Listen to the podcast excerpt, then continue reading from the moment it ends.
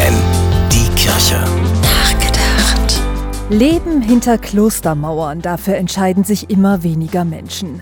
Und doch haben viele die Sehnsucht nach einem Lebensstil, der sich gar nicht so sehr von dem im Kloster unterscheidet. Es ist ein einfacher Lebensstil ohne Statussymbole und Luxus. Ein Leben, zu dem auch bewusster Verzicht gehört, zum Beispiel auf Fleisch, auf das eigene Auto oder auf Flugreisen. Ein Leben, das auch immer wieder die Möglichkeit bietet, Ruhe zu finden, mit Musik, Meditation oder Yoga. In Hannover laden die Benediktiner jetzt ein, das Leben im Kloster kennenzulernen, und zwar online. Vom 7. März an erhalten Interessierte zwei Wochen lang Einblick in das Leben der Ordensmänner. Sie selbst leben nach der Regel Ora et Labora, bete und arbeite. Das bedeutet, sie verrichten die Aufgaben, die gemacht werden müssen, und sie nehmen sich bewusst die Zeit, um mit sich, der Welt und Gott in Einklang zu kommen.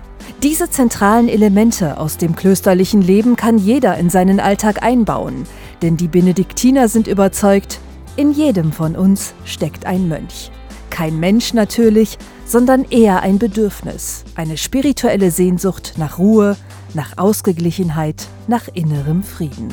Stefanie Behnke, FFN Kirchenredaktion.